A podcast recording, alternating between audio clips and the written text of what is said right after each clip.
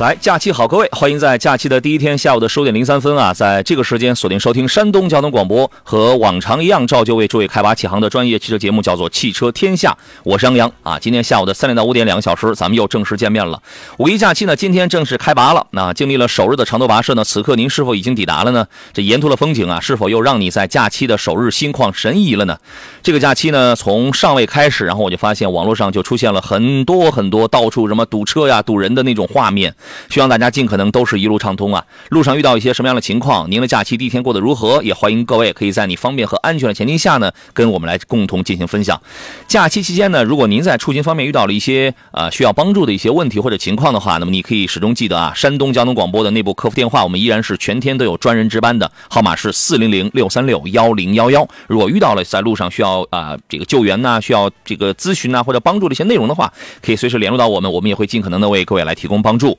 今天下午呢，这两个小时呢，我们主要是两个方面的节目内容：维修养护，还有新车对比挑选。所以咱们就穿插进行吧。我们节目是照旧直播的，所以说各位在这两个钟头当中遇到了任何跟这个相关的一些问题的话，可以随时来找到我。我们的直播热线是零五三幺八二九二六零六零或零五三幺八二九二七零七零。另外呢，山东交通广播的微信公众号此刻在进行节目的音频跟视频的双重直播。只要是我每次来，我们的节目都是开通这个视频直播的，各位可以随时留言互动。你也可以在这个微信公众号里边发送“天下”。两个字加入到我们节目的车友微信群，抖音号我们刚刚也开通了直播啊，各位可以搜索“杨洋侃车”，第一个“杨”是木字旁，第二个“杨”是提手旁，单人旁，侃大山侃，随时跟我来进行交流。节目以外呢，通过在喜马拉雅搜索“杨洋侃车”来回听绿色版无广告版的节目啊，这个我还没发声呢，是吧？调皮捣蛋至尊，我怎么很久没见你了？就发来微信了，说杨仔辛苦了。我估计今天可能会和腿哥搭档，祝两位节日快乐。那待会儿且看你估计的是对还是错喽。他说节目开班以来呢，第一次听直播，哇塞，难怪我说我好久没见你了。我二月一号改版到现在马上五月一号，快三个月了。你第一次你是硬要逼着我再改节目时间，还是这个还是怎么着啊？对吧？他说呢。不过，只要是杨仔上的节目，我基本都是通过回放来听了。那你累死我的同事，天天剪辑回放啊！这个是节目，真是太棒了，给你们点赞，谢谢。呃，还有机智男孩说，假期能听到原汁原味的《汽车天下》，真幸福啊！节假日听节目，加班也不累了。杨老师辛苦了，祝大家假期快乐。今天还加班呢，不要忘记昨天我们节目送给你的这个霸王餐的美食大奖啊！今天晚上带上您的这个家人一块儿好好的去去去去这个大块朵颐一番。也欢迎泰山迎客松说杨杨老师好，嘉宾好，节日快乐。放假期间正常开播节目，实在是辛苦了，谢谢您的服务，谢谢节目组全体成员老师，谢谢。其实呢，说到这个放假呀。我知道，我们现在呢，应该是有很多很多，这个很多行业的朋友依然是在加班啊，是奋斗在各自的工作岗位上的，对吧？大家都很辛苦啊，向大家致敬了。呃，不过劳逸结合还是要有的。希望怎么说呢？虽然这个假期的这个时光不是特别的充裕吧，但是我们一定要身体要好，无论是身体还是这个心绪，起码有一个要在路上啊。咱们身体要好，心情咱们得放飞呀。说到放飞了。忍不住啊，必须要替大家来看一下这个路面上的情况。我看一下路面的情况有没有放飞啊？这个待会儿吧，我先不断的这个刷新一下我们这个高速公路方面一些内容。大家如果在路上你遇到了一个堵车或者一个其他的情况的话，也欢迎呃随时跟我们来进行分享啊，好吧？那我待会儿我记得来刷新一下我们路面上的这个情况啊。首先，请出我们今天节目的第一位座上宾是来自青岛府滨汽修的高级工程师程浩洋程老师。你好，你好，程老师。Hello，杨老师好，大家下午好。哎，五一劳动节快乐啊！这个此刻听说也在加班，对，今天值班啊，是吧？你跟我一样啊，我除了今天我假期最后一天三号我还得加班呢啊，我还得值班。劳动的人儿最光荣嘛，对吧？话说回来，你觉得咱们是为了那点加班费吗？对吧？没有加班费，我们就不努力实现自我价值了吗？老板，你能给多少加班费啊？你你先跟我说说，你给过吗？对吧？我老板好像就没付过我加班费啊，这个事啊。老板，你大胆的说一个数字，让我也兴奋一下啊。你是为了什么？我这我是为了梦想。你为了梦想，这话听上去比较的苍白，但是确实我能理解你的这个内心的这这个这个火热啊。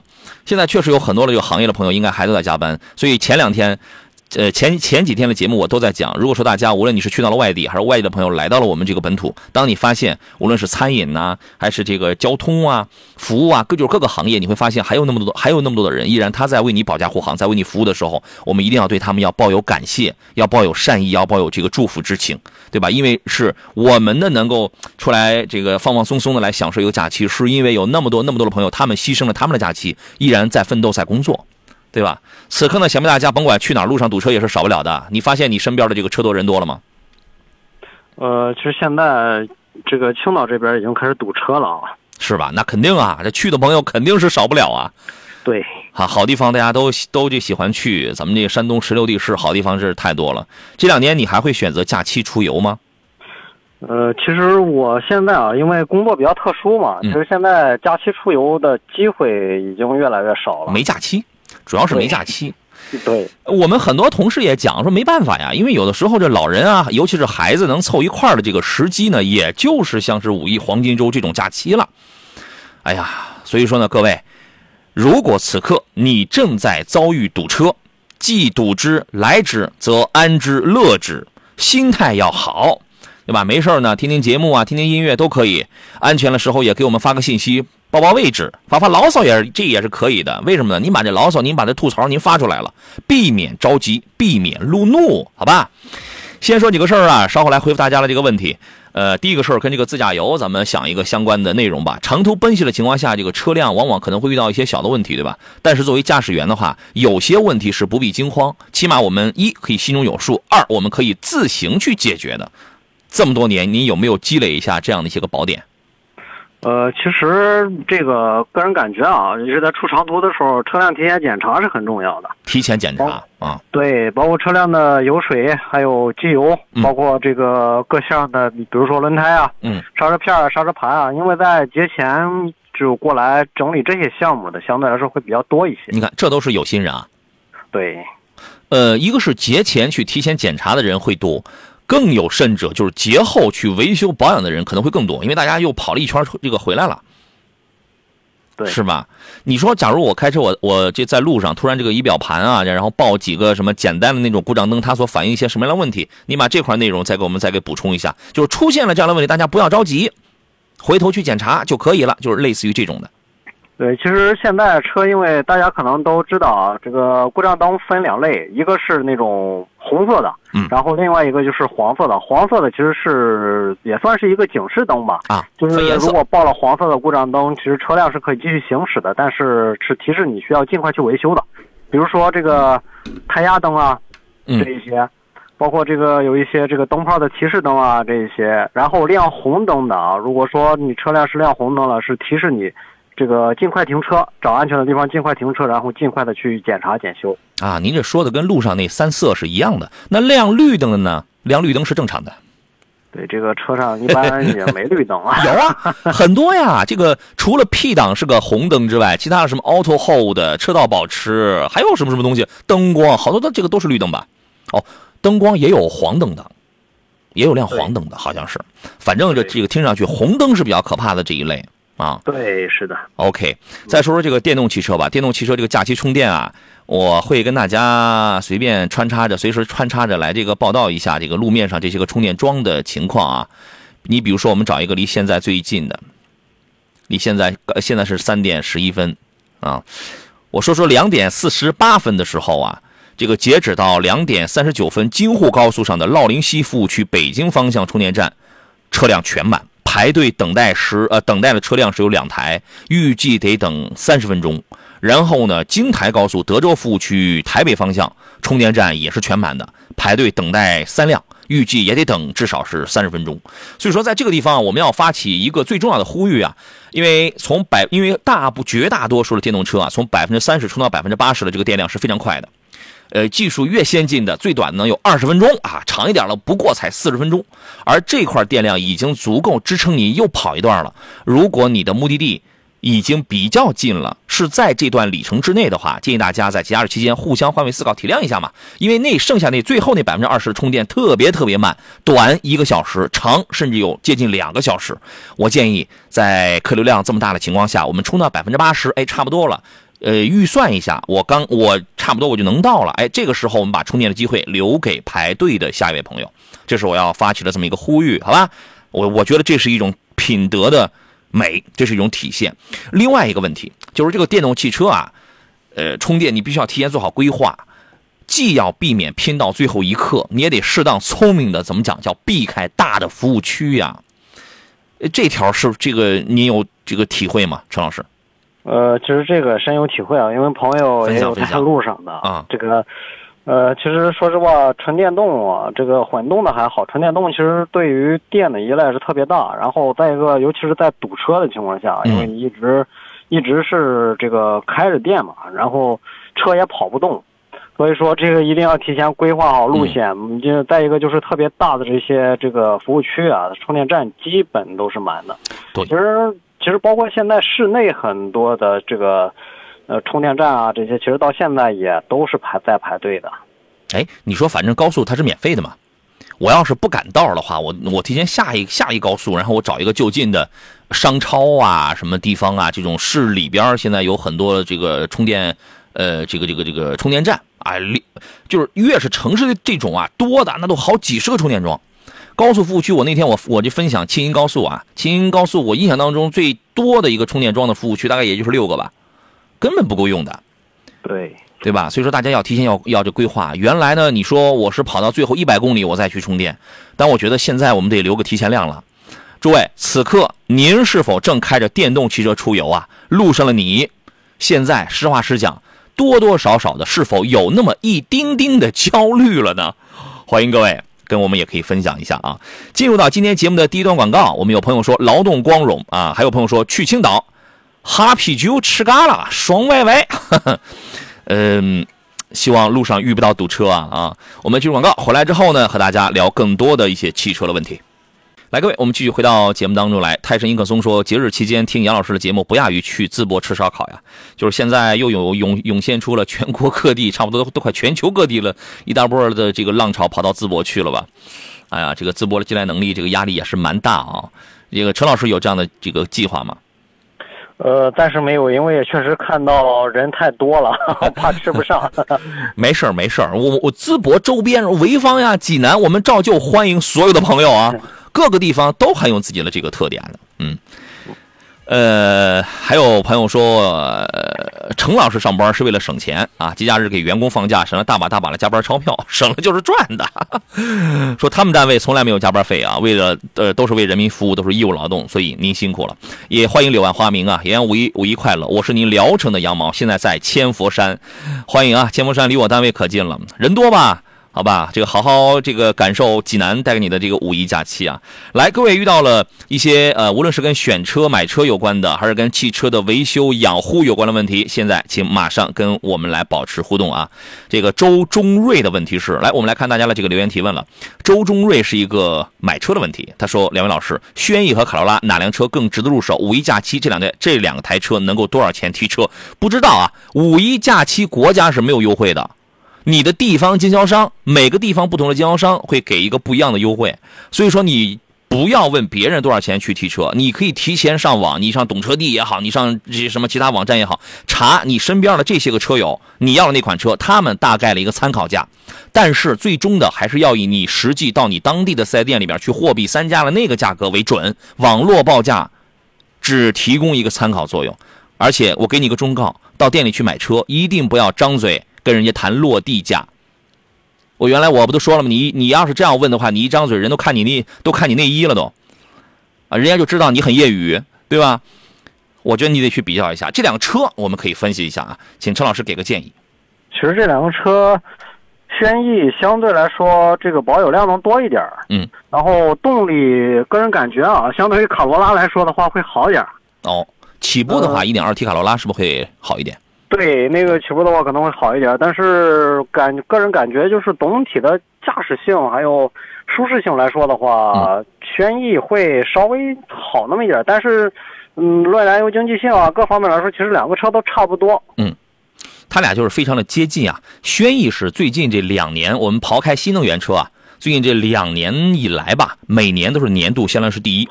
卡罗拉应该在前几位，应该在前五六位上，但它是卖不过轩逸。常年排第二的是朗逸，第一的是轩逸。所以这两个车呢，我觉得陈老师说的对。如果你想要一个使用更经济，然后就呃座椅啊什么就是空间稍微宽大点，座椅都很舒服一点，而且你开车不是个急性子的朋友的话，我们必须要把这条这条很重要的。那你买个1.6升的新轩逸，这个是 OK 的，也很经济。卡罗拉 1.2T 的起步动力比它会好一点，但是在中段的爆发，它的衰减会非常快。你再过一个月，你开着空调，你拉上一个一个一个成年人的时候，路稍微有点坡，你就觉得你就能感觉出来了，很吃力，是比较吃力的。所以这俩车，我觉得你买谁都无所谓，整体水平也就在这个方面有点这种差距啊。钱多多问冒险家 X 一 Q 三该怎么去选？那那那我首先要问你，你的钱真的多吗？你能多到一个要花能花到二十几？这是我关心的。你说你你的钱我多，我就能我只有二十万。你二十万可买，你现在只能买一点五 T 的叉一，对吧？因为我要看的是你买的是哪一个型号。二十五，二十五够了啊！二十五万这仨车，您会怎么来分析呢，陈老师？呃，其实个人感觉 Q 三可能会更保守一点。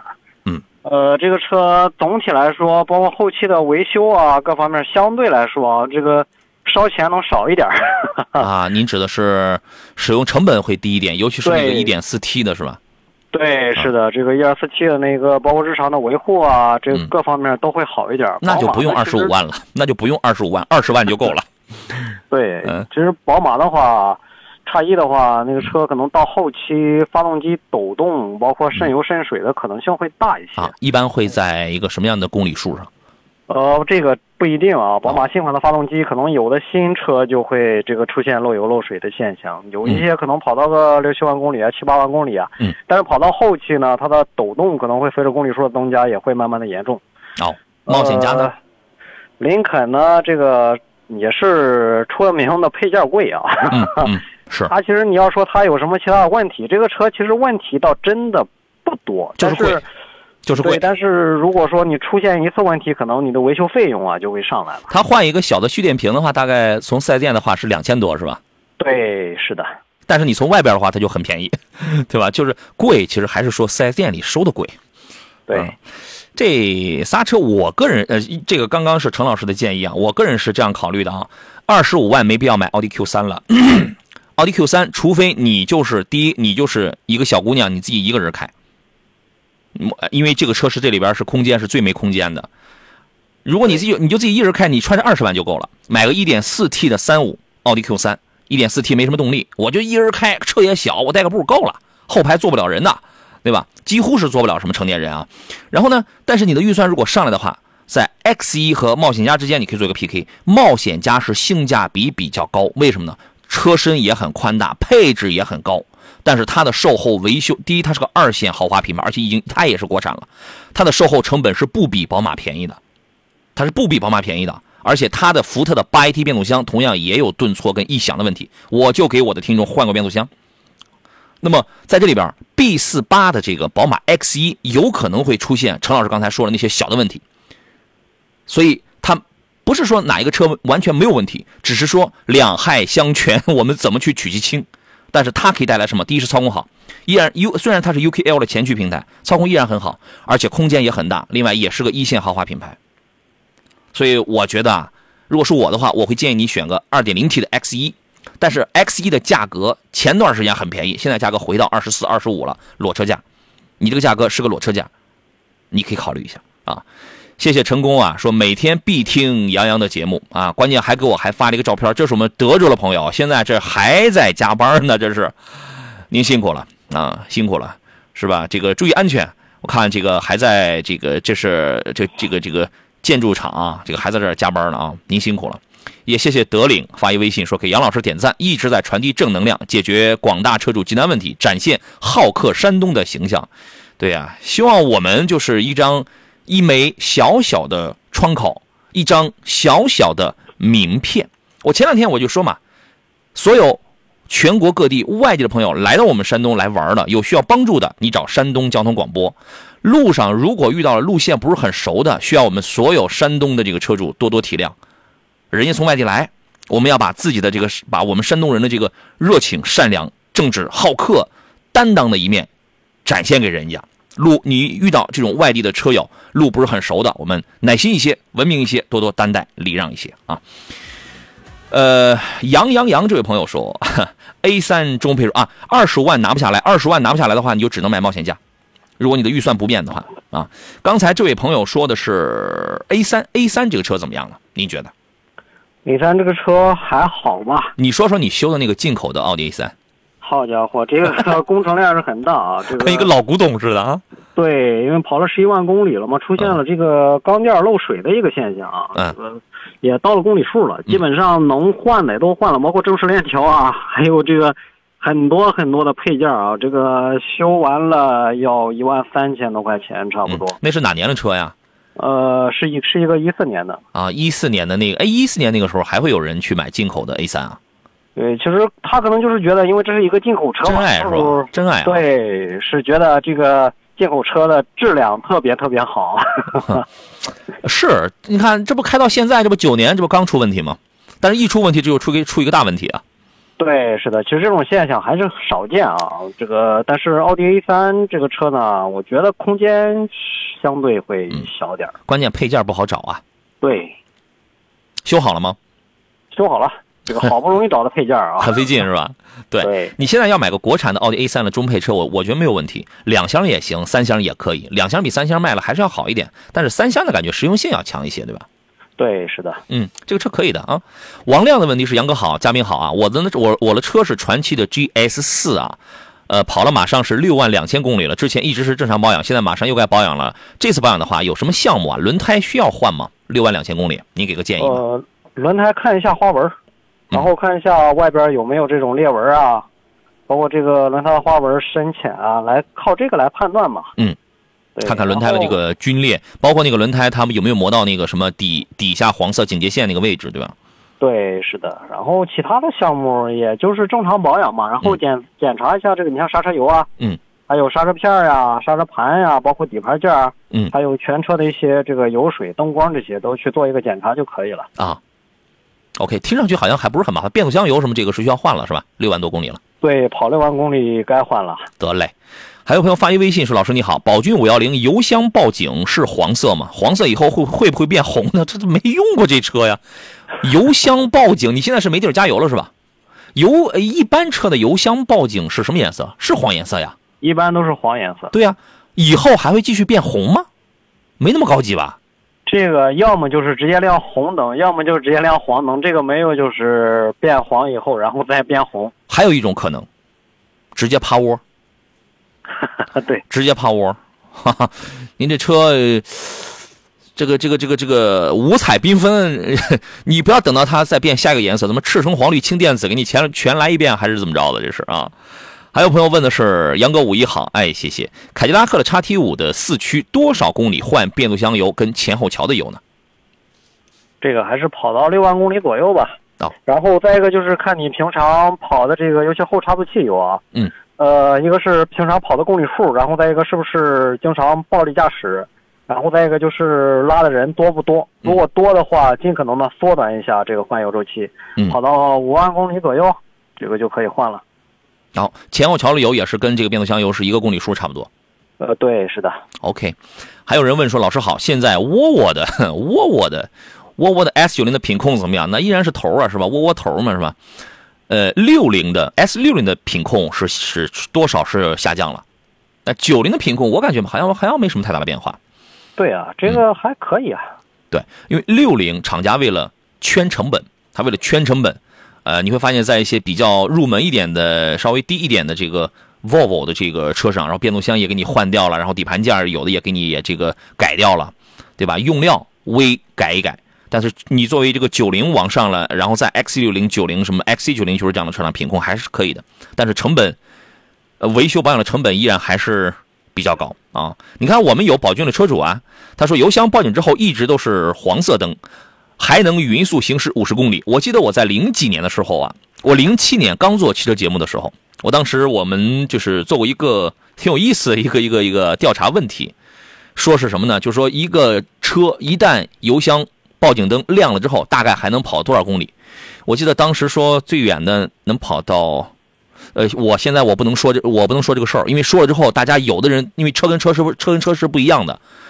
当时我记得那个那个零零几年的时候，最远还能跑八十公里，但是大部分就是五十公里左右。现在这个情况还是这样吗？呃，其实现在基本上平均啊，平均基本上就在三十公里左右吧，有的甚至达不到。还有的甚至跑个十五六公里、二十公里左右，基本上就没没油了啊！大家你千万别拿这个几十公里，真的就是当一个参考啊！马上加油，好吧？进广告，马上回来。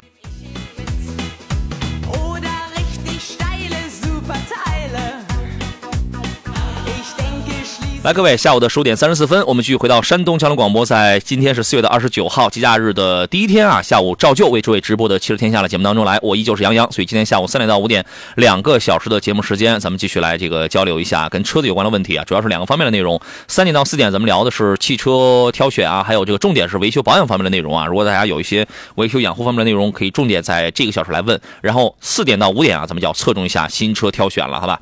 刚才说到那个油表灯亮呢，张三李四呢，是我们东营的朋友，他说我的雅阁油灯真的就是先黄再红，你看，我好像这么多年，我从来没有跑到过，就是因为开的车是足够多，但从来没有印象当中好像没有什么车可以跑到就是特别又跑不动了，就我非得剩最最后那几公里的时候，生活的遗憾，生活的缺失。呃，接着男孩说，宝骏五幺零仪表盘显示剩余油量续航一百零五公里的时候呢，油箱报警灯开始点亮，那么早啊？匀速行驶五十公里左右，啊，然后呢，续航里程再显示多少，我就不敢再跑了啊。那你这算的这个够精准的啊。这个时间呢，因为五一狂欢购啊，签到送好礼，给各位带来一个福利。那现在进入到商城签到，可以享这个呃无门槛的优惠券，下单之抵现金使用啊，有一些什么小零食啊，其他的龙井茶、T 恤，各位都可以去看一看。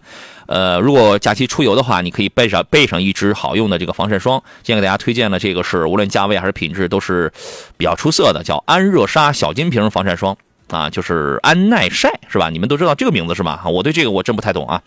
呃，限时是买一送一，各位可以到这个商城里边去找一下。它的主要特点是防水防汗，防晒指数高，据说它的防晒指数是高达 SPF 五十加。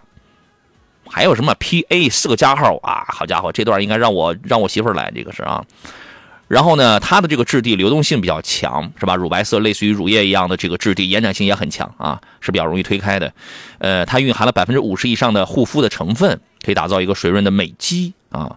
市场价是幺九九，六十毫升，在我们闪电优选商城是幺八八。啊啊啊！而且今天还会再加送你一支同款的正装，就是两支，一共才幺八八，一共才一共是幺二零毫升，一百二十毫升。OK，好吧。另外，吃货朋友呢，我们给你准备的是一这个什么羊肉串 羊肉串牛肉串公公川串啊，好家伙，原切的羊肉串啊，原切的牛肉串等等啊，我这个我就不再展开说了啊，这个。呃，各位呢，反反反正我们今天这个羊肉串呢，就是量我就不再提了，到手价就是幺幺九。这个原切羊肉串两百克五袋啊，五袋原价到手价是幺幺九。原切牛肉串两百克五袋到手价是幺零九，好吧？这个各位呢，可以马上去到山东交通广播的微信公众号，底部菜单栏里有一个闪电优选，然后进入到商城下单购买就可以了，或者在我们的微信公众号上回复“给力”两个字也可以点击这个链接去体验啊。啊，我是一个多么不负责的这个推荐好物的人啊！因为我想把更多的时间留给我们的这个车友朋友啊。来，我们回来节目当中，座上宾呢是来自啊青岛府滨汽车的高级工程师，叫呃这个这个这个陈浩洋陈老师。你好，陈老师。Hello，杨老师好，大家下午好。来吧，书归正传啊。呃，还有朋友问的是一二年的马自达三的星城啊，跑了十万公里了，问一下需要换什么样的机油啊？半合成的就可以了。对这个不知道你之前加的是一个什么标号啊？如果说你之前加的一直，比如说你像五三零啊或者零三零啊这些，嗯，比较稀的啊，你就一直就是沿用这个加就行了。啊，如果说你之前用的厚的的话，然后也还是选择比如说五四零啊，嗯，零四零这一些，就是和你以前的这个标号来加就行了。对，但尽可能的不要就是比如说你以前可能加的机油比较厚，啊，但是你现在想选这个零三零啊或者说五三零啊，还是要慎重。我觉得你这个车了，就五三 S N 级别的五三零的这个机机油，在大多数就是这种车里边它是通用的。对，是的。五五四零的这个高温粘稠度就会大一点，你有的时候你会觉得会费点油。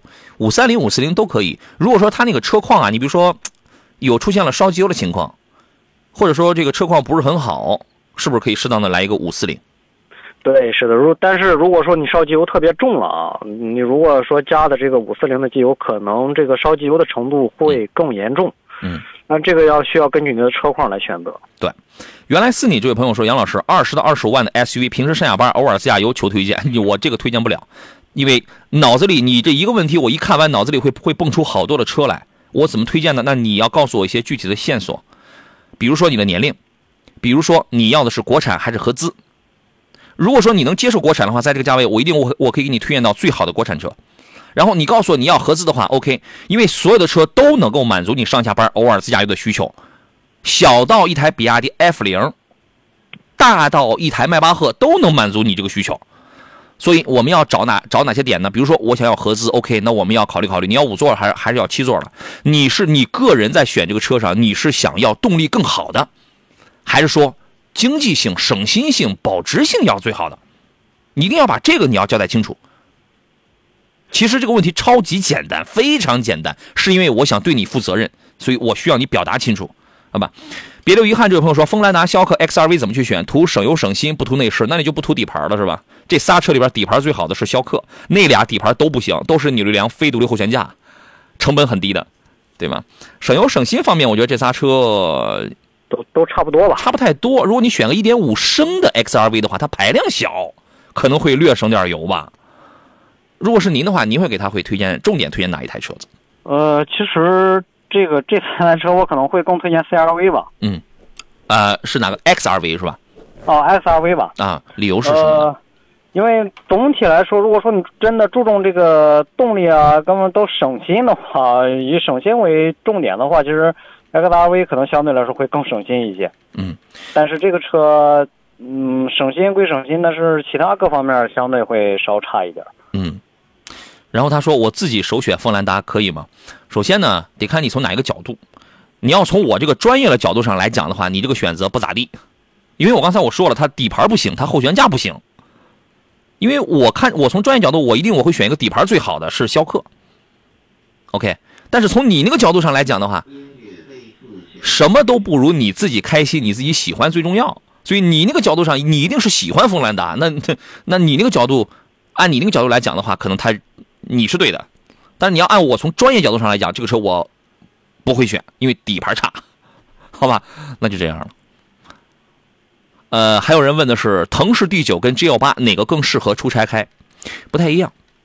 如果你讲谁的，尤其第二排独立座椅更舒服，啊，然后呢，内饰这块更豪华，因为舒服有的时候是豪华带来的，那是腾势 D 九。但但你说谁开起来更无忧啊？我到哪都能加油啊，而且是硬通货啊！我买买的时候，我当年我还加价买呢，去年还加价买呢，是吧？我卖的时候超级保值，什么硬通货一定是 G 幺八，G 幺尤其是 G 幺八的六五三，对啊，这俩车就谁都能出差开啊。你要买腾势的话，首先家里得安个充电桩吧。家里你要是这个解决不了的话，后边这些事儿咱就别唠了啊。您会怎么选呢，陈老师？呃，其实如果是我的话，我可能会果断的选择 G L 八。你比较保守一些啊？对，因为同时 D 九这个车呢，首先来说，这个售后的情况不知道怎么样啊，而且这个可能后期不知道会出现什么问题，出现问题好不好解决，包括它的配件一系列的问题，嗯，这些都是我所担心的。嗯，是，毕竟它也算是一个新能源，对，所以目目前来讲，在这个售后的配套这块还需要加以时日，对吧？对，是的，相对来说会差一点。但是你对我，你对于我刚才我说了，就是谁的那个行驶的豪华跟舒适度要更好，我选腾势 D 九。你对这个观点是怎么看的？呃，这个没有意义啊，因为这个如果只单论这一项的话，确实是 G L 八真的是没有太多的竞争力。嗯，它太老了，对吧？对，太老了。所以说这个东西啊，我我觉得要看你是一个什么样的什么样的消费型选手。你如果是一个沉稳稳健型的，就我这个有点像投资了，对吧？那你买个 G 幺八，G 幺八不要买六五二，六五二的底盘不好，买六五三，啊，然后硬通货，铁定你买它是不会错。但是腾势 D 九，无论是作为家用还是作为一个商用，商用尤其作为一个短途的这种接待，会更豪华一些。确实它很豪华，很舒服，尤其那个第二排独立航空座椅更宽大、更舒服。除非你买的是 G 幺八的世纪。如果你是买世纪的话，那我收回我刚才的这个言论啊。是这样。还有朋友，哎呦，谢谢微微小兵啊，说杨哥啥时候来淄博烧烤给你安排上啊？谢谢谢谢，我最近可能去不了，为什么呢？这个听说去的人太多了，我排在了第一千万号以后了啊。陈老师什么时候我带你去吧？好，咱咱俩这个两年以后吧。两两两年以后，就是我的一个原则是什么？就是。我要去到一个什么地方，或者我要去吃一个什么东西，等他那个热乎劲儿过了之后，我再去。包括我去任何地方吃饭，我总是找最偏僻的角落，要么找单独的空间，要么找最偏僻的这个角落，因为我特别不喜欢去扎堆儿的那种人，你知道吗？谢谢谢谢，希望我们所有朋友在这个来到这个淄博，去到淄博去吃烧烤的时候都可以开心啊。呃，还有人问说，秦阳老师，现在的这个什么沃尔沃 X 六零是不是有两种，一种是国六 A 的，一种是国六 B 的？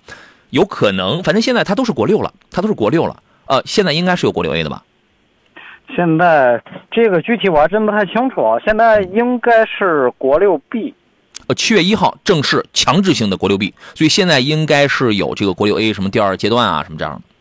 对，这个其实不会影响你买车，这个不影响你买车，因为你抢在七月一号之前，你去买现在那个什么。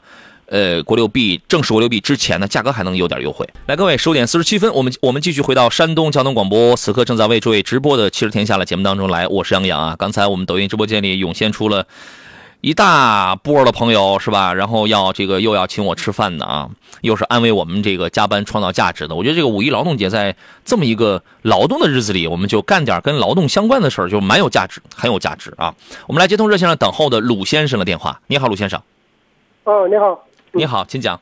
呃，你好，主持人，你好。嗯，您说。呃，我想咨询一下，我想有买一辆这个国产的这个皮卡。嗯。并且使用的，能给我介绍两种两款吗？呃，是什么预算？嗯，七八万，七八万吧。十八万左右是吧？现在国七八万。啊，七八万左右是吧？对对。七八万左右。现在国产的皮卡，你想要油的还是？哦，你这个预算应该应该买不了电的，所有油油的吧？油的就可以，柴油的还是汽油的？呃，柴油、汽油，呃，都可以。都都可以。甚至甚至耐用就行。啊，经济耐用是吧？现在在国内的这个皮卡方面最火的呀，就是长城，尤其是炮，是长城的这个炮家族，因为它分有它分好多种，山海炮、金刚炮，还有乘用炮。这里边呃，价格涵盖了十万上下的，一直到二十万左右的，这个都有。我我觉得你可以重点可以看看这个品牌。陈老师有什么建议吗？呃，其实在这个价位也差不多吧，长城炮系列，然后再这个就是长城的风骏系列。嗯，风骏就是比较传统、比较老一些的那种啊。对，是的。哦。哦，行。我可以，它这种皮卡有没有那种手自一体的？有啊，皮卡是有自动挡的，但是自动挡的这个价格可能会稍微高一点。你要是在八万，你如果是掏八万的话，你可以买到二手的自动挡的这个炮，这个这个是没有问题的，但是你只能买二手的。哦，这种二手的二手的皮卡好好好一市场好买吗？应该是好买啊，这个你得到二手车市场上去淘一淘。车是有很多的，但是但是车况你一定得找懂行的呀。嗯，车况你得找这个懂行的，因为因为这种皮卡车啊，往往他很多人开的他并不爱惜，你知道吗？对，是啊。对。嗯，行。嗯，你看一下，因为你你比如说那种什么这个长城的这个金刚炮，原来新车，呃，这个二点零 T 这个自动挡的这个柴油的，可能都在十来万，什么十万十到十二万的吧。那你这种的话，差不多也就两年左右，两年左右的时间的话，那么你就可以花八万左右的价格，你就可以买到一一台这个，我刚才我说了这种新车。哦，行，谢谢。啊，不客气，好嘞，好嘞，再见啊。谢谢。嗯，好嘞，好嘞，拜拜。呃 b e s s o n 有一个问题，他说：“主持人好，嘉宾好，请问刹车油含水率百分之二需要更换吗？他的车呢是二零一五款的三月份的第一批的福睿斯，七八年了，室内还是有这个异味这是通病吗？到底是哪儿发出来了呢？啊，那这个很有可能是这个地板里边啊什么，你这个是永远是去不掉的。说对，包嗯对，除了地板，然后包括这个你像工作台里边，哎，一些这个隔热棉、隔热墙啊，这一些都是很有可能的。这种。你再怎么着，你除非把它拆开换，不然你是这个味儿，它是一辈子去不了的。对，对吧？它是去不了了。它关于那个刹车油含水率的问题，百分之二需要需要百分之二的话还好，还在正常的范围之内啊。但是超了百分超了百分之三的话，就尽可能的去更换一下吧，是吧？行。还有个问题是，福特锐界和昂科威 S 怎么选？空间、操控和油耗方面，这个首先是这样啊，新款的锐界 L 我不建议你立刻购买，因为。作为福特来讲，它那个虽然起步价是二十二万九，是吧？但是还能更便宜，还可以再降。但如果你说你我现在我还能买到锐界 Plus，锐界 Plus 的性价比高啊，它和昂科威 S 当中这俩就是一个是小青年一个是一个中青年，一个有成熟魅力，有担当。我可以什么叫有担当？我可以载上我全家人，我开起来更稳健，全家人都很舒服。一个小青年呢，昂科威 S 我就我就自己嗨。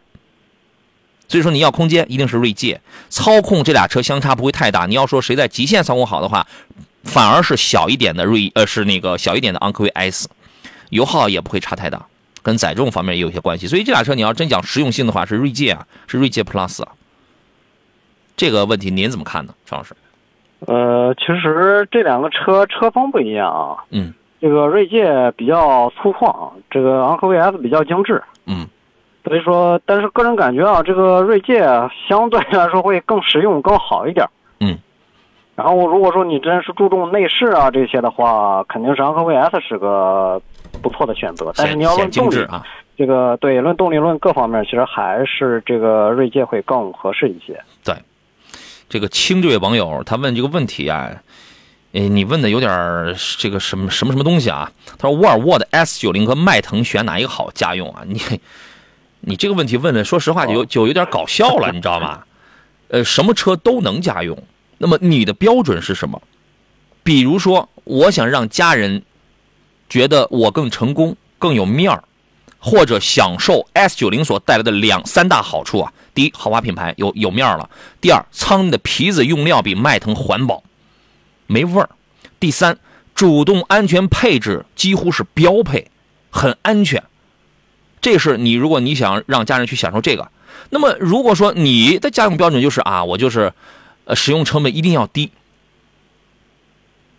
保养什么一定要便宜，那你就买个普普通通的迈腾这个就好了嘛，对吧？后期故障小的实用的，故障率我觉得这俩车这也分不出谁高谁低，但是从费用上，沃尔沃一定沃尔沃一旦要是坏，一旦要是换件一定是贵的。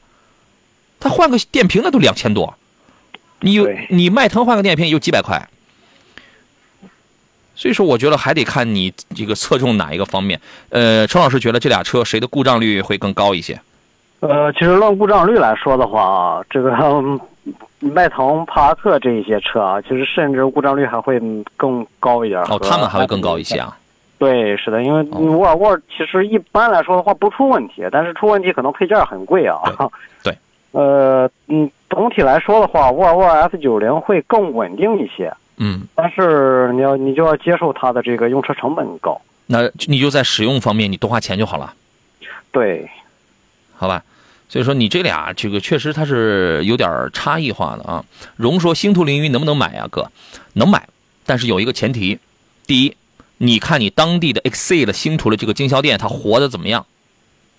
你比如说，你看一下，你当地有经销商吗？他日子过得怎么样啊？你别经营不下去了，对吧？你刚买了车，他倒闭了，你上哪保养去？虽然说他跟奇瑞是一家的，他只有在那种没有资质或者开不起四 S 店的地方，该他这个建不起往来，所以他才把这个车摆在奇瑞店里。你见过领克摆到吉利店里吗？你见过雷克萨斯摆到丰田店里吗？对吧？他只是个短时一时之举啊。所以说呢，如果如果四 S 店如果干的不太好的话，网点确实很少，销量确实很低，保值确实很差。车不错，我觉得我甚至觉得星途的一些比较好的车啊，从凌云开始往上走的一些车，它的做工品控是比普通的奇瑞是要更好的，是吧？这个是要更好的，但是就是会担心这个售后的一些售后啊、保值啊什么这样的一些问题。你要是不担心行，你比如说你要认识陈老师是吧？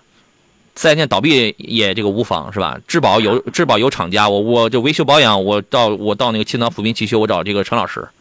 你要这样也行是吧？对，可以啊。哎，他从拉萨他开着车，他每回他来这个找你保养是吧？刚一到地儿，还没这这个回去还没这个还没经过重庆呢，发现又得往回走了，又该做二次保养了这个。好吧。这个还有朋友凌晨问的是，比亚迪宋 Plus DM-i 跟传祺的 GS 4 Plus 该怎么去选啊？这俩车也不太一样啊，您说说您的看法吧，陈老师。就各有各的特点嘛。嗯这个比比亚迪的动力啊，各方面会更好一些。但是其实到后期，个人感觉啊，就是从售后维修这块来说的话，比亚迪到后期其实一些小问题会反映的多一点。哦比如说这个这个，呃，一些这个高压系统的一些问题啊。啊，之前咱们说过 EV 功能受限是吧？对，是的，其实这些问题还是相对来说会多一点。嗯，嗯，从稳定性来说的话，其实我个人觉得这个传奇会不错。啊，传奇的这个 Plus 是吧？对，可以，你可以考虑那个宋 Plus DM-i，它就是一个新能源车了。你家里要是首先你这种车一定要先解决一个充电桩的问题。啊，对，高压电死你！这位朋友，你这个网名为什么起的这么的凶狠？你知道吗？是吧？你你你可以起个什么高压电让我俩迸发爱的火花，是吧？这不高压电死你？你这你这是太有魅力了啊！老放电这个可不行啊！他问问题就是航海家、叉 T 五、叉 C 六零、极光 L 该怎么去选？你连个要求都没有，到底是谁买？是你买还是我买？我买我有我的侧重点，好吧？你连个要求都没有啊！这四个车您分别唠一唠，分别都各有什么长板、短板呢？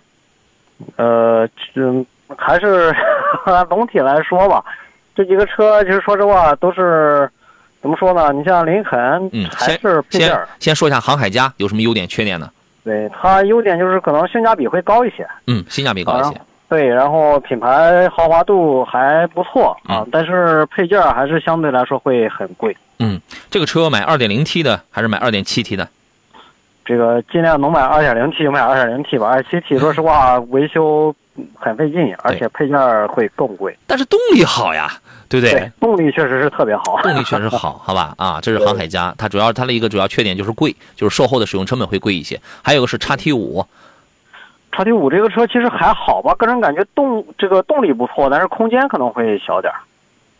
嗯，叉 T 五、叉 C 六零后边还有一个极光 L，这仨车空间都一般情况。对，空间都差不多吧，这三个。但是嗯叉 T 五，嗯，感觉油耗可能会略大一点。如果是在叉 T 五、叉 C 六零跟极光当中啊，我个人建议是这样的啊，极光 L 已经严重落伍了，它已经过时了。对，叉 T 五跟 XC 六零，XC 六零也不大，XC 六零的后排空间更小，但是我还是会愿意买 XC 六零，因为它的性价比高，主动安全配置好，内饰的环保好。但是他们仨的空间都不如航海家什么，就是来了那么的宽大豪华，但是是后期使用成本高，所以你自己做一个取舍。呃，最后一个维修保养的问题，他说：“老师好，我想问一下，汽车一到一百迈附近，我们这专业节目啊，你先你先唠一唠公里和迈是什么概念，马和公里是个什么概念？你说你一你你说你跑到一百迈的时候，就等于你已经跑到一百六十公里每每小时的这个时速了，好吧？方向盘就有点抖，有点晃，越上坡加油门更厉害，不加油门不晃，到一百二就好了啊？什么原因啊？是共振吗？呃，这个去做一下轮胎的总平衡嘛。应该就属于是共振的一种啊。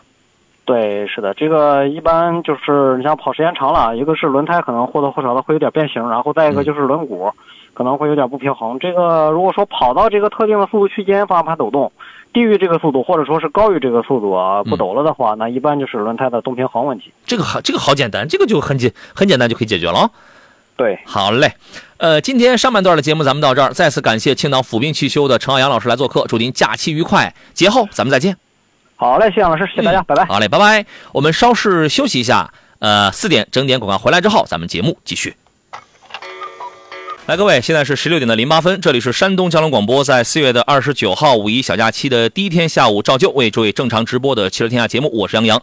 今天下午三点到五点两个钟头啊，我们依然陪伴各位啊。我们有了朋友在刚刚节目才刚过去一个小时的时候，然后立马就给我留言，说明天还来吗？后天还来吗？不来。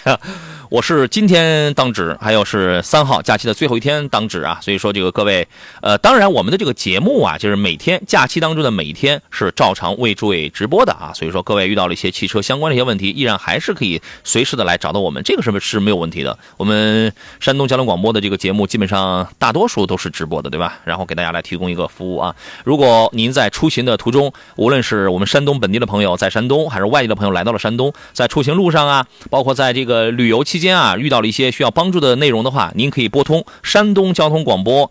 呃，在整个白天，几乎是早晨的七点多啊，到晚上的七点之间开通的客服专线号码是四零零六三六幺零幺幺，我们将及时为你来提供帮助跟服务啊。谢谢他的泰山一棵松说杨老师你好，节目间隙注意喝点水。嗨呀，我这节目间隙啊，还得跟我们这个视频直播间里的朋友唠呢，是吧？也没顾上这个喝口水，嗯，今天的后一个小时啊，待会儿咱们聊聊大家关心的一些选车、买车的一些问题啊。各位遇到了这方面的问题的话，您首先可以通过热线零五三幺八二九二六零六零或零五三幺八二九二七零七零来直抒胸臆。另外呢，还有多种网络互动方式，您可以在山东交通广播的微信公众号里边来收听收看到现在我们节目的音频跟视频的双直播，可以留言互动，也可以在杨洋侃车的这个抖音号当中来先关注后提问。第一个杨是木字旁，第二个杨是提手旁，单人旁侃大山的侃，都可以来找到我。什么抖音呢？快乐的小手啊，微信公众号呀，新浪微博呀，喜马拉雅来回听节目的这个音频号呀，等等，都可以搜这四个字便可以找到我了。呃，这段时间一开始，我们首先来聊一个跟新能源有关的一个消息啊，我们来让想让大家去了解一下，现在在全球来讲的话，电动车的销量已经到了一个什么样的地步？然后中国我们国家国内的这个电动车的销量又达到了一个什么样的一个段位？啊，在四月二十六号呢，有一个国际能源署叫 IEA，它公布了二零二三年全球电动汽车的一个展望，这个是对今年的一个展望。当然，今年还没有过完，对吧？呃，更加重要的是它公布了去年的一个电动车的销售情况。那么，它声称呢，去年包括纯电动车跟插电式混合动力车型在销售方面创下了历史的最高纪录，一共是超过了一千万台，同比实现了百分之五十五的正向增长。其中啊，中国的销量大概是占到了百分之六十啊，就是说中国的这个电动车销量。呃，包包含这个纯电啊，还有这个插电混动这个车型，现在在去年已经占到了全球销量的百分之六十了，很厉害，对吧？这个 IA 呢，将中国称为电动汽车销售的领跑者。去年呢，全球上路的电动车有多少呢？是超过了两千六百万台，比二零二一年又增长了百分之六十。全球去年一整年呢，超过了一千万辆的电动车的销售量，已经超过了同期欧盟大概是九百五十万辆的这个汽车的销售量。欧盟。去年一年所有的车加起来，一共才卖了九百五十万台，但是全球一年光电动车就卖了一千万台，啊，这个销量已经是中国汽车销量的一半了。呃，展望未来的话呢，啊，这个 IEA 认为呢，说今年啊，这个全球电动汽车销量将达到接近一千四百万台，我觉得这个有可能还会这个预估或保守了啊。这种爆炸性增长呢，也意味着电动汽车在整个的。汽车市场当中的份额呢，已经从二零二零年的百分之四左右上升到了二零二二年的百分之十四，而且根据最新的预测呢，今年将进一步增加到百分之十八。那么，而在全球第二大电动车市场的欧洲呢，啊，去年电动车的销量。增长了是百分之十五以上，那么也就意味着说，每五台新车当中就有超过一辆是电动车。在美国呢，去年电动车的销量是增长了百分之五十五。你看，这个不光是我们本土的特产，全球范围来看，它都是在有变化、在有增长的，对吧？那么 IA 的执行董事表示说呢，电动汽车是正在迅速兴起的新的全球新能源经济的驱动力之一，他们正在为全球汽车制造业带来历史性的变革。电动车的这一个趋势呢，对于全球石油需求是具有非常重大影响的。呃，因为在过。去的一个多世纪以来呢，内燃机车一直是无与伦比的，但是电动汽车呢也正在改变着这种现状。到二零三零年呢，电动车的高速增长将减少全球每天至少五百万桶石油的需求啊！电动个人汽车只是第一波浪潮，后边还会有什么呢？电动巴士、电动卡车，因为现在我们在节目当中跟大家已经介绍了，已经有了什么？有了电动皮卡了，对吧？其实电动卡车包括电动的越野车都已经出来了，我们在今年的上海上海车展上都已经见到了。电动巴士早就有了，在在咱们山东省内，这个你这个早就有了，对吧？这个并不新鲜，就后续的这块会越来越多。尽管中国、欧洲跟美国在电动汽车方面举足轻重，但是 IAA 指出呢，说世界其他地区也显示出有希望的这个迹象。啊，主要市场以外的电动汽车销量普遍是比较低的，但是2022年呢是印度、泰国和印度尼西亚电动销售的增长大年啊，这些国家的电动车的销量呢，在2022年同比增长了两倍之多，达到了八万台。那八万台还增长两倍多，那可见是底子是这个是多薄，对吧？那么有报告声称呢，说印度电动汽车的呃电动汽车和零部件制造业呢正在加速发展，也得到了印度政府的支持和高达八十三亿美元的投资。那么过去几年呢，许多大型的经济体也都制定了增加道路上电动汽车数量的一个计划。比如说，英国希望啊是到二零三零年停止销售新的柴油和汽油的汽车和货车，并将要求从二零三五年三五年开始啊，所有的新车跟货车的尾气排放必须得是零。那也就是说。燃油车这个是三零年肯定这个是没希望了，对吧？那么自二零三五年开始呢，加拿大将禁止销售燃油乘用车和轻型卡车，旨在2050年实现全国境内的净零排放。然后，在美国呢，加州将在2035年之前禁售新的汽油动力汽车。尽管人们对于这个低排放还有零排放汽车的潜力感到兴奋，但从燃油车向电动车的转变来讲的话，并不总是一帆风顺的，对吗？大家知道，因为在你身边现在依然还会有朋友说电动车不成熟，啊，等等等等，还会有人。会担心电动车的安全问题。我觉得我之前我看过有有一个报告啊，我回头可以跟大家这个细讲一下。就是在咱们国家这个大家这个消费理念上来讲，现在绝大多数人已经度过了一开始对电动车在安全方面的那种怀疑了。绝大多数人已经度过了，他也从最开始我们注重的是安全，现在已经过度过渡到我们注重的是品质跟续航。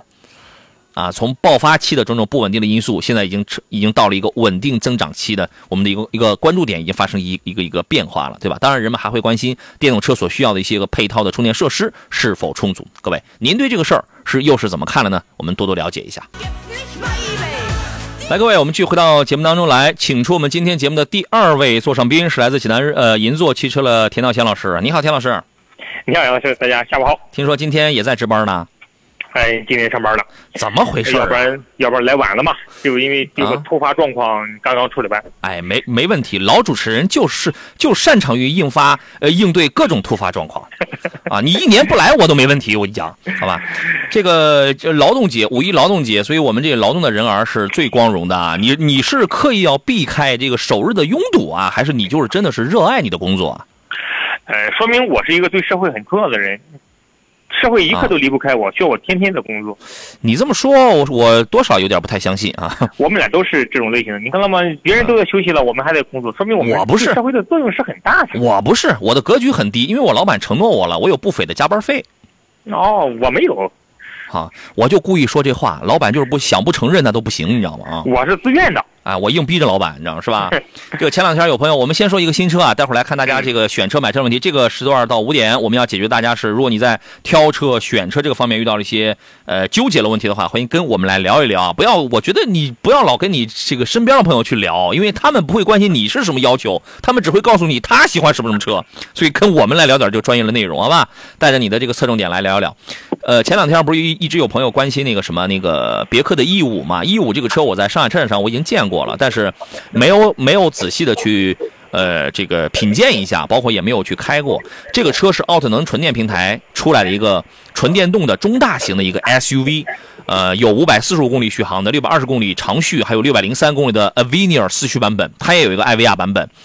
公布了一个售价是二十万八千九到二十七万八千九，作为一个纯电动的中大型的这么一个车，而且配置、做工什么都挺好，所以这个价格我倒是觉得，这个价格有点像是传统燃油 SUV 的定价呀。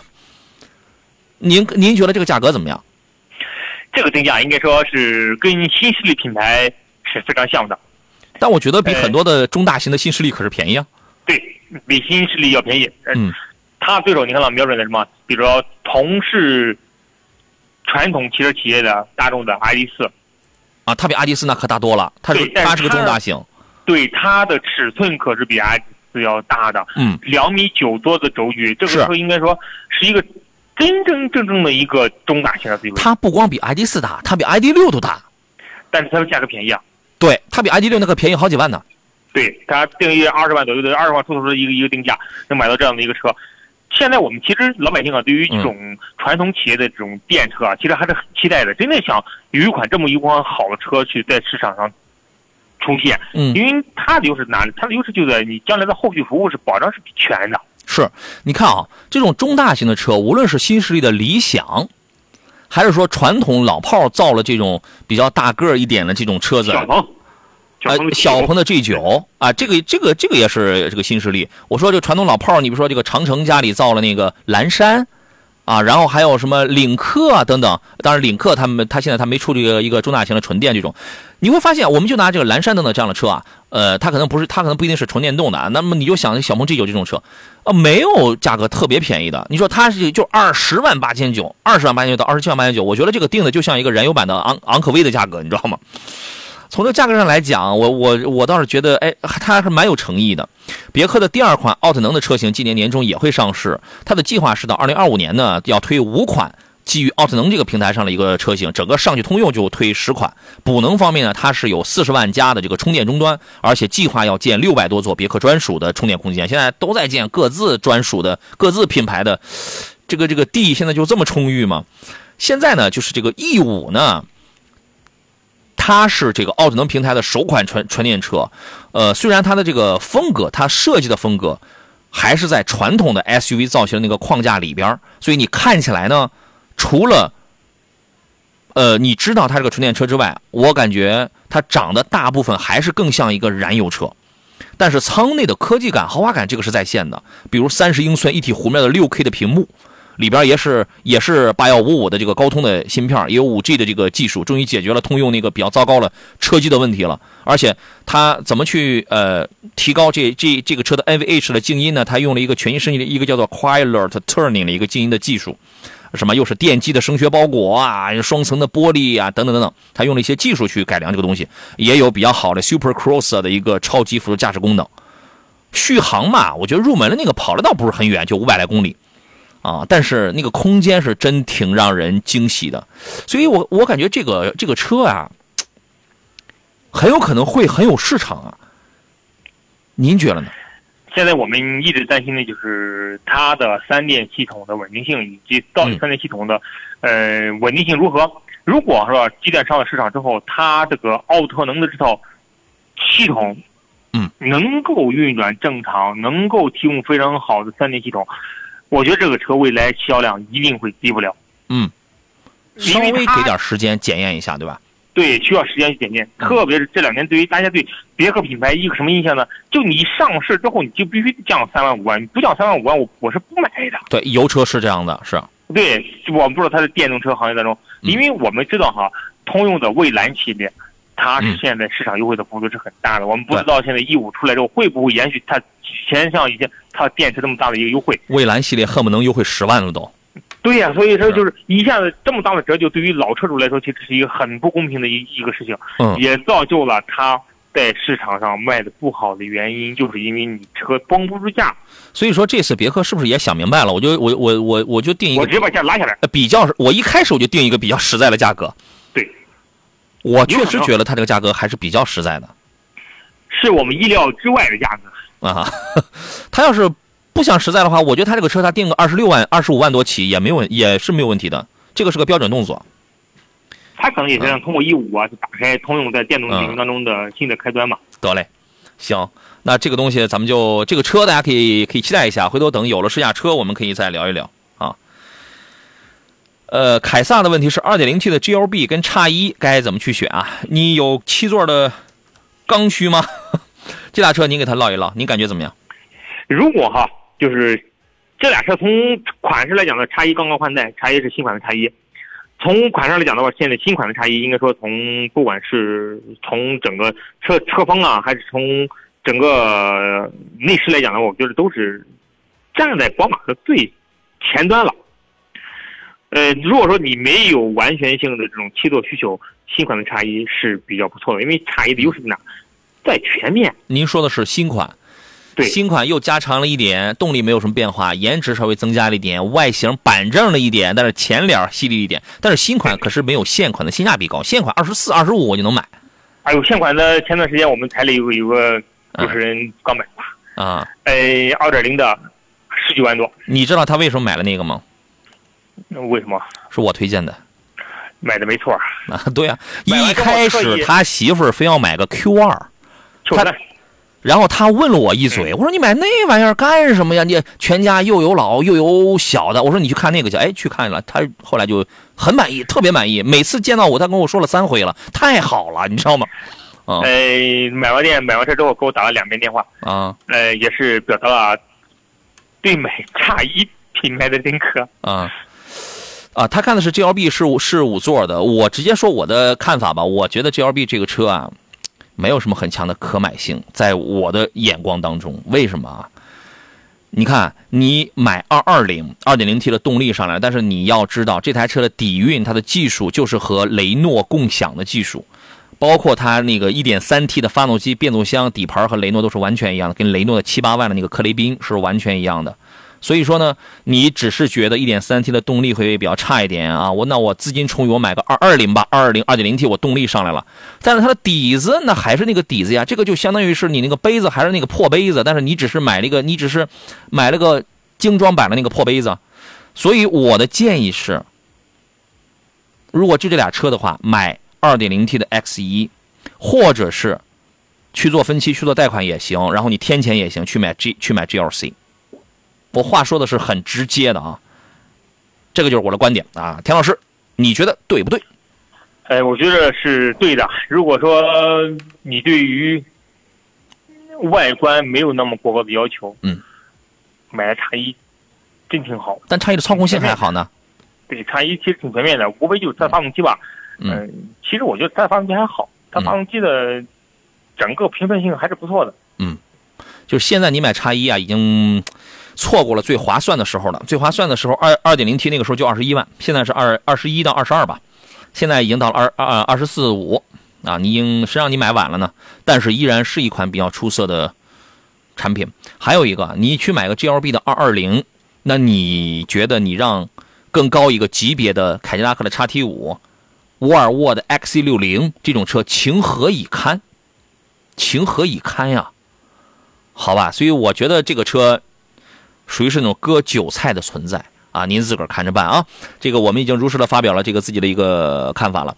另外还有朋友问的是这个坦途，坦途跟猛禽，就是 F 幺五零，我呢就是纯玩，偶尔用这个车呢自驾游一下或者拉个小摩托。请问这两个车我该侧重于哪一个呢？坦途跟猛禽这是旗鼓相当的两个产品啊，您的建议是什么呢？呃，这俩车呢应该说在于这个。之后呢，就是这种皮卡界吧，嗯，都是相对来说都是顶端的产品。对，食物链的顶端。对，食物链的顶端产品，他俩面对的群体也非常的像。嗯，你比如说坦途跟跟猛禽，两个都是追求极限越野的用户去选择。嗯嗯，所以说这俩车选谁都可以。你要看你对于车的需求。嗯，猛禽呢，它的特点啥？猛禽它是它比坦途相对来说，它的外观更越野一些。嗯，更硬派一些。对，更硬派一些。是里边的设计呢，更硬朗一些。嗯，但是它的噪音处理上，像它没有坦途做的那么好。你比如坦途好处啥？嗯，呃，坦途它在于它在静音处理上。就皮卡车的静音处理上，相对来说，我觉得它做的还是比较不错的。嗯，而且后排空间相对也比较大。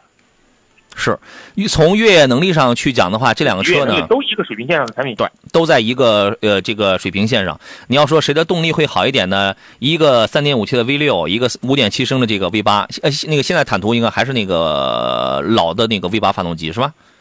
它现在像二三款应该是坦途应该是三点五 T 了吧？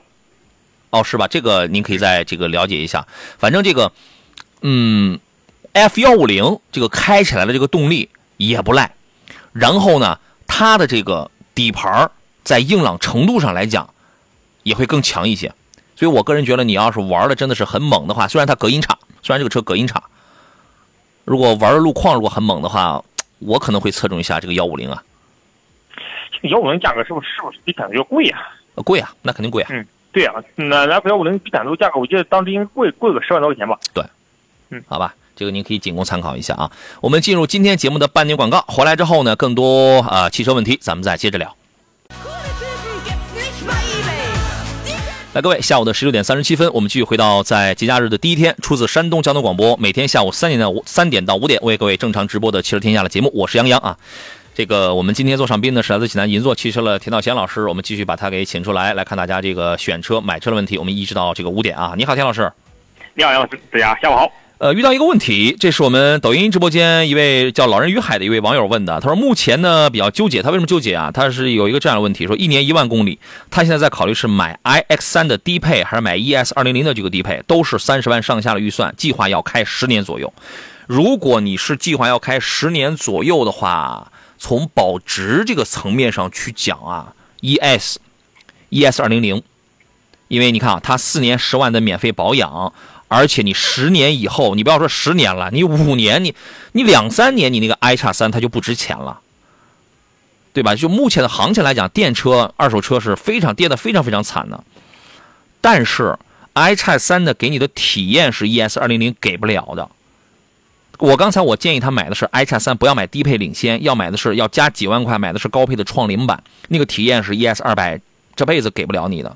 当然，ES 二百的保值啊，经济，呃，他他就不要谈经济，主要是保值，保值这个地方是 i 叉三比不了的。嗯，您给个建议。首先一点哈，二叉三跟 E ES 两百，它俩是有共同一个特点啥呢？就是它俩都很省钱。二十三基本上你买完之后，除了充电之外，你没有别的费用。嗯。但 EX 两百呢，它的好处啥呢？它给你提供超长的免费的保养保修，四年或十万公里。对，也就是说你这段时间之内，你也是很很也是很省钱的。嗯。现在电车啊，优势杨子人跟您说过了。但我说一点就是啥呢？就是未来十年之后，甚至六七年之后，电车的衰退，这个现在国内的电车虽然说经历了这么多年，但是没有人电车开到十年过。对，暂时还没有。但是燃油车十年二开二十年的车也有，嗯，所以如果你打算十年的长期拥有，我们建议还是从油车上去入手。对，你如果说我就想要一个稳定一点，我我将来我在我十年以后我卖车的时候，我不是说十年这个叉三就开不了十年，不是，我指的是开了十年之后，你要再想处理的话叉三就超级不值钱了。但 ES 还能给你还能多卖点钱，让你的损失要少一点。可能你当时卖的时候，你比如买的时候都是花了三十万去买的，你十年之后一个可能能卖十五万，另外一个可能就卖五万，对，就这就这样的差异。对，两个都挺省。ES 二零零你买回来之后，起码在四年或十万公里之内，你只需要付油钱就可以了，可以这样粗暴来来理解。叉三呢比它还更省一点，每个月像你这种一年一万公里的，每个月你是撑死也撑不了一百五十块钱的电，花不了。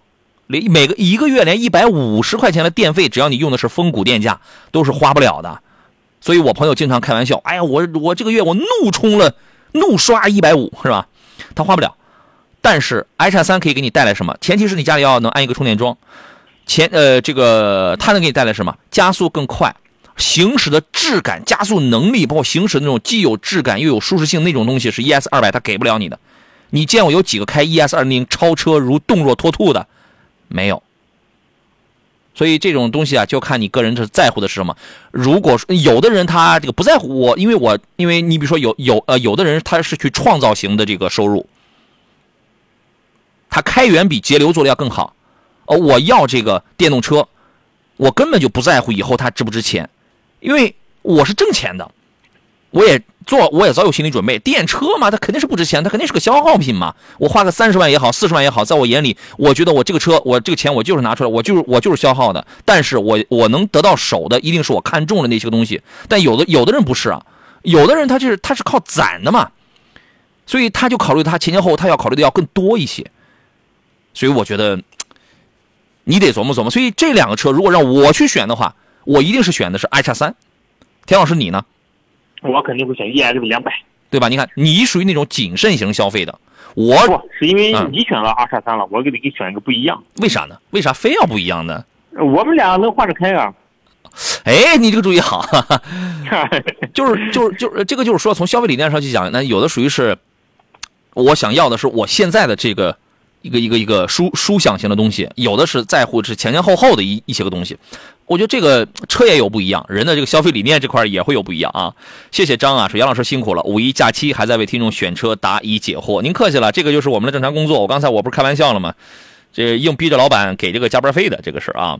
来，各位遇到了选车买车的问题，欢迎继续跟我们来聊。小白问的是奥迪 QL 的顶配性价比怎么样？比较在意的是 ACC 的自适应巡航，哎呀，那玩意儿真的好啊！您给个建议吧，这个。你要讲性价比的话，肯定它不是可能是最高的，嗯。呃，卖的最好的是现在是四零的豪华跟四五的豪华啊。你到顶配之后，你肯定它性价比肯定就降下来了，但是就是它多了一些主动安全的一些东西，它肯定你行驶起来的给你提供的安全系数肯定就高了。这些功能好，对功能好，但是你所以说讲性价比的话，它肯定不如豪华的高啊。对，呃，之前我们讲过什么叫性价比啊？无无非就是一个分子一个分母的，对吧？你你这分你分子上是你你能买到手的所有的东西。但是还有一点哈，你看到吗？Q5L 的四零的豪华跟四五豪华都带主动刹车，但它可能没不没有 ACC。嗯，呃，就是你看看你 ACC 的使用场景，就你比如说我的大部分场景都是在高速行驶，那我对 ACC 的需求量是很大的。嗯，那你完全可以，你多花这个钱去吃的。但你如果说你一年高速里程就是一千公里，甚至不超过一千公里，嗯，那你多花这三四万块钱、四五万块钱，你去买这个车，那就是性价比就是低的。因为这个功能城市上城城市用不到。对，现在虽然说 ACC 的速你速度城市里好多模式也可以用了，对，但是城市里你说用它有什么用？你要是真想在市区，你想去用这个功能，你这不存心找事儿吗？对，呃，话说回来啊，这个功能呢，有的时候我们当我就是就是有些功能，大家有没有一种体会？你说你买任何一个产品，就是说你买它，你买一块手表，你买一部手机。就也许你是被它某一个功能所深深的吸引，哎，我将来我有这个场景，我用我用这个功能，这不太好了吗？但是买回来之后，你说你上了高速，有多少人是真正的就真的老是把这个方向盘上，然后设置好这个 ACC 或者 IACC，然后去用的？我说反反正我是不会用，我但但但是我会把那些功能，什么车道保持、车道偏离预警、主动刹车这些，我全部都是开启的。但是我不会说长期的去开这个功能用。这个这个功能，也许你买回来之后，你用个几次，你新鲜完之后，也就它也也它也就那么回事了。像田老师讲的，你不一定是天天去去跑高速，所以说你要不要因为这一个功能而去买一个顶配，这个你需要自己去这个琢磨琢磨的事儿。顶配一定是挺香，但性价比一定是不高，是这结论吗？车不错啊，车是真不错，你可以考虑啊。天上王成问雪佛兰创酷怎么样？这个车我看就没有这个必要了吧。我们进广告回来之后，咱们聊聊这个 Trax 这个创酷这个车啊。来，各位，十六点的四十六分，我们继续回到节目当中啊。刚才我们有朋友说到了那个 Trax 那个创酷那个问题，刚才在视频直播间里广呃广告期间，我问他，我说怎么着？是因为那个车现在是卖你八万还是卖你九万吗？然后他说不是，他看的是个新款，新款的不叫 Trax 创酷，新款的叫 Seeker，呃，叫叫 Seek，叫新迈罗，新款的叫新迈罗啊。Trax 创酷呢，当年啊，它是就先有的昂克拉，后有了这个创酷，但是那俩车都属于是卖不动的产品。然后呢，事隔多年以后，就是通用在这个小型，在这个紧凑型 SUV 上，它睡了一觉，它没在这个地方发力，睡了几年之后，哎，突然睡醒了，然后去年出了一个别克叫昂扬，雪佛兰叫 Seek，叫这个创呃叫那个新迈罗。啊，但是呢，这个市场我当时讲过，已经已经不属于通用了，在这个级别的市场已经不属于通用了。为什么？这个级别的原来那种大一点的欧蓝德啊，什么什么，就是那些车哐哐都降到这个价位了。呃，下游的原来是仿佛处在下游的国产品牌，更是在这个价位，人家更大更强，所以这个市场它已经丧失了。它的市场是在什么？是在像是昂科威 S 啊等等，就是那些。算你算在二十万左右了，就那个市场上，它现在这个卖的还是还是不错的。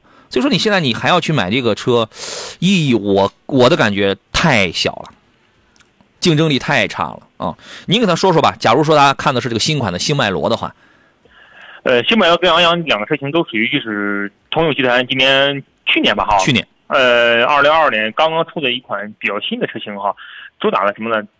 就是时尚。颜值配色，给你七八个颜色是吧？特特别是星迈罗那个，一听星迈罗，大家联想到啥？联想到其实是是不是机器人啊？我更改一下，他又补充了一个信息，他看的还真不是星迈罗，创酷的 RS 1.5T 的那个车子，还是创酷，老款创酷，不新出了一个就二三款，有个叫 RS 版本的嘛，就给你加了点外呃，就是那个外观套件的那个嘛。哦，但是还是创酷。如果说是创酷的话，哈。其实以这个车的外形来看的话，我不知道现在创酷能到底优惠多少钱哈。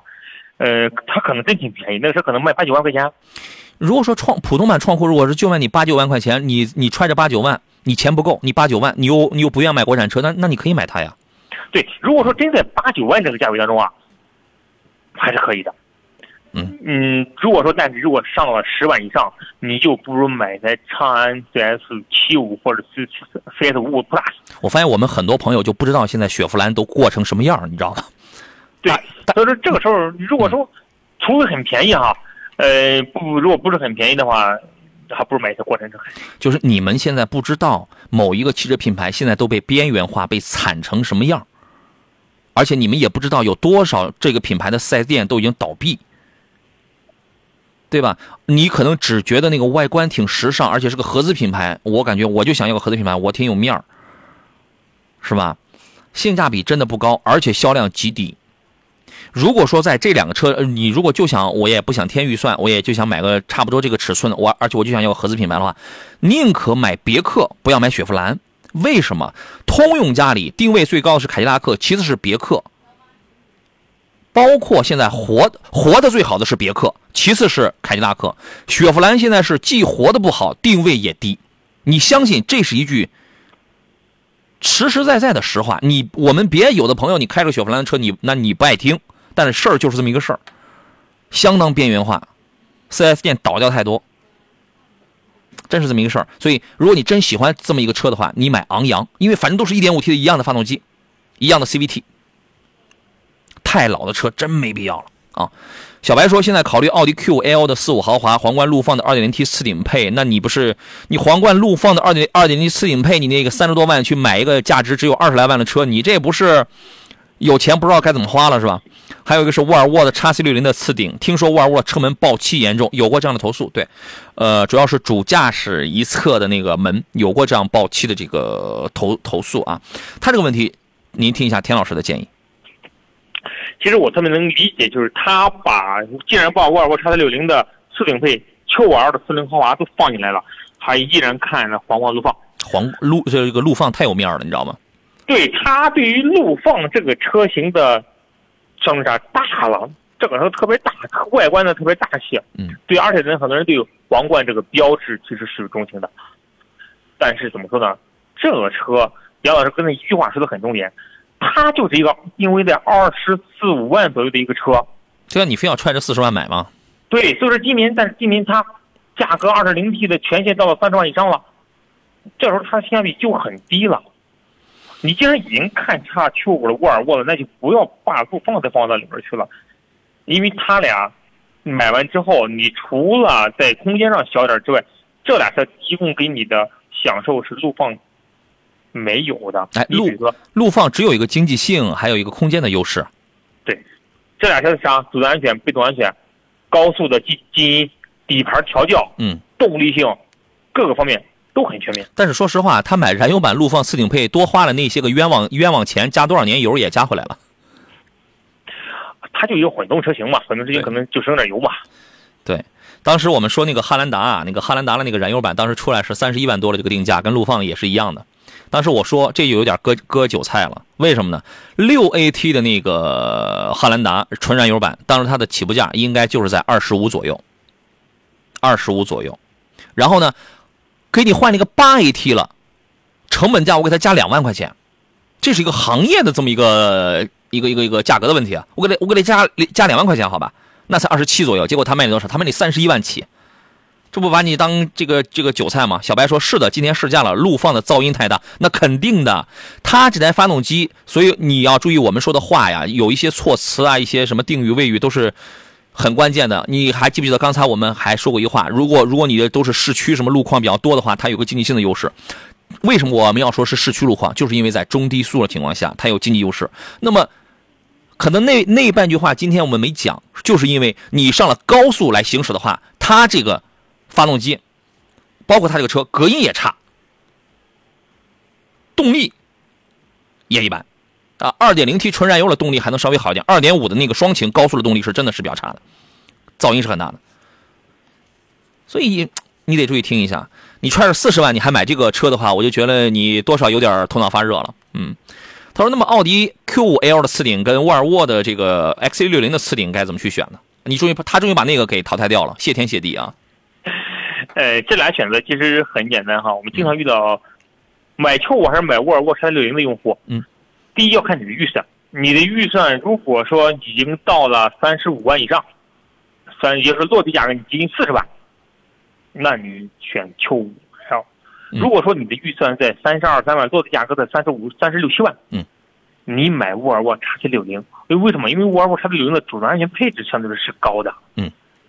它在主动配置上，主动刹车啊，对，包括车内的一些就是车内的一些那个异味处理啊，它确实比我奥迪做的要强。因为奥迪只有在顶配车型上才有 ACC，但是沃尔沃入门级车型，可能你就会有这样的。它几乎相当于是全系标配，对吧？对它，它主动安全做的比较好的。对，呃，所以说要看你的预算以及看你对车的需求。如果说你符合这两天，你根据这两天你去选。但这俩车吧，嗯，怎么说呢？嗯，沃尔沃的优势啊，还是在主动安全；奥迪优势呢？奥迪优势在后排空间、舒适性、品牌。第一，空间舒适性；第二，还有四驱。奥迪的四驱啊，是 BBA 当中算是做的比较好。嗯，X 六零的后排确实小，确实要小一些。你要注意这些，而且后的地台有个非常高的一个隆起，腿部空间也比较的要这个局促一点。所以，如果你后排经常坐成年人的话，哎，你感觉可能不如奥迪 Q 五的后排来的那么的舒服。包括在驾乘感受上，在底盘的质感上，X 六零的底盘要偏硬一些。啊，所以这个你要去体验啊。有的人喜欢开硬车，你比如说我，我就喜欢开硬开硬一点的车子，对吧？但是我们有的朋友是希望，哎，我这个后排我喜欢开很软的车，我让后排坐起来也很软，对吧？这个是两种感受。然后还有一个就是什么呢？刚才田老师提到，也是我们之前屡屡提到的，就是从性价比，尤其主动安全这个层面讲，X 六零的几乎等于全系标配。而奥迪，他就顶配上他才有那个东西。然后他说，奥迪的后排隆起太高了。但他腿部空间长呀，他纵向空间长啊，对吧？都有隆起，他他的纵向空间可比叉三，可比沃尔沃 X 六零这样的长啊。你注意听我，我听我们说的是什么啊？好吧，这个问题过去了。于燕三七五说啊，最后一个问题吧。于燕三七五说，杨老师，长安 UNI K 这个车怎么样？资金充足的情况下，选哪个配置比较好？选两驱还是选四驱？没有四驱的现车，资金充足的情况下，我觉得你可以看一下你的这个。行驶的区域或者路段的问题，我举一个例子，你比如说我，对于我来说，两驱四驱没有在我如果资金充裕，我我直接买四驱，但是其他也无所谓，是为什么？我举一个我的例子，对我老家青岛，我一年到头我会有几次开车跑青岛，但是我跑的不多，所以说呢，我偶尔我冬天我要碰上下大雨下大雪的这种情况下，我开过太多后驱两驱来回跑，问题不是不是特别大。但如果我资金很充裕，我跑的多，天气也这种复杂情况也很多，那么我买一个四驱一定是多一重信心的。它就在这儿。UNI-K 这种车，我觉得买个两驱就行吧，田老师。呃，四驱为什么没有货呢？第一是需求少，需求少，厂家产量也小，嗯，所以说它没有货。两驱的入门级及两驱的再上一个配置是卖的比较好的。嗯，它续航大，而且在 UNI-K 这种车型上来说的话，嗯，怎么说呢？我觉得两驱足够用了。对，这个车卖的不是四驱啊，这车卖的主要是外观、颜值跟内饰。对，它卖的不是它的这个四驱能力，它再怎么四驱，它也是个 SUV，它也是个 SUV 啊。对你没必要为了，既然预。资金充裕，嗯，买台两驱的开也不够用了。它两驱的车上该有的配置都有。我觉得没必要在这台车上，然后把大把的资金全都投入进去了，对吧？对对对对啊，你没必要，有可能开个三两年你就换车了。对，最后一个问题吧，哈哈，这是我们微信平台上来我的朋友问的，说杨你好，嘉宾好，请点评一下比亚迪唐的 DM-i 后备箱偶尔拉货，每每个月呢三四百公里的长途一两回。啊，每年两次回老家，往返一千六百公里左右。想买一个省油耐开的、毛病少、质量好、空间大的七座车。除了唐的 DNA，它叫 DMI 是吧？以外呢，还有什么？除了唐的 ABC 之外呢，还有什么可推荐的七座车？预算二十左右，要 SUV 是吧？二十左右的话，还有一个丰田混动技术的 GS 八，用丰田混动技术二点零 T 的那个 GS 八。你要的是插电混还是油电混？如果是插电混的话，二十左右的还是这种七座的插电混的话，我好像想不到，因为二十左右这个预算买插电混好像是不是特别高啊？嗯，GS 八呢？二十多，它不插电混，它是油电混。对，它是个蓝牌的油电混。对，蓝牌省不了税。二十多的话，问界的 M 七行吗？这个车稍微小众一点，但是它空间很大。三排座，还有谁？二十左右的这种插电混的，空间大点符合他需求的。合资品牌不行，合资品牌就是跑个五五六十公里就完蛋了，就哦，有有有有，还有那个谁，那个吉利的那个星越 L 的增程混动版，纯电跑两百零五公里的那个，那个是跟比亚迪唐的 DMI 是差不多的，它跟冠军版的价格差不多，但是比最早的唐 DMI 那个价格要便宜好几万。它现在价格跟护卫舰、跟护卫舰的那个价格是差不多，再就是再就是护卫舰了，就这几个国产品牌，我觉得性价比还挺高的，可以吧？对，囊括了国内的比较全的二十万价位的汽车车。对，你看这几个啊，一开始说那个 GS 八那个是是不插电的啊。呃，今天我们节目就到这儿了。呃，再次感谢田道贤老师来做客，咱们就祝你加班愉快啊！咱们就下回节目再见。我们下回再见吧。哎，您这加班还得有六天时间呢。好嘞，再见。哪哪来六天？到了到了到了第六天的时候，这个就该上班了。假期第一天，希望各位在出行路上可以一路顺心，一路平安。路上遇到了一些特殊的情况，如果需要咨询、需要帮助的话，您可以拨打山东交通广播的四零零六三六幺零幺幺，和我们当值的工作人员随时来取得联系。我是杨洋，每天下午山东交通广播的三点到五点两个小时，汽车天下，咱们回头见。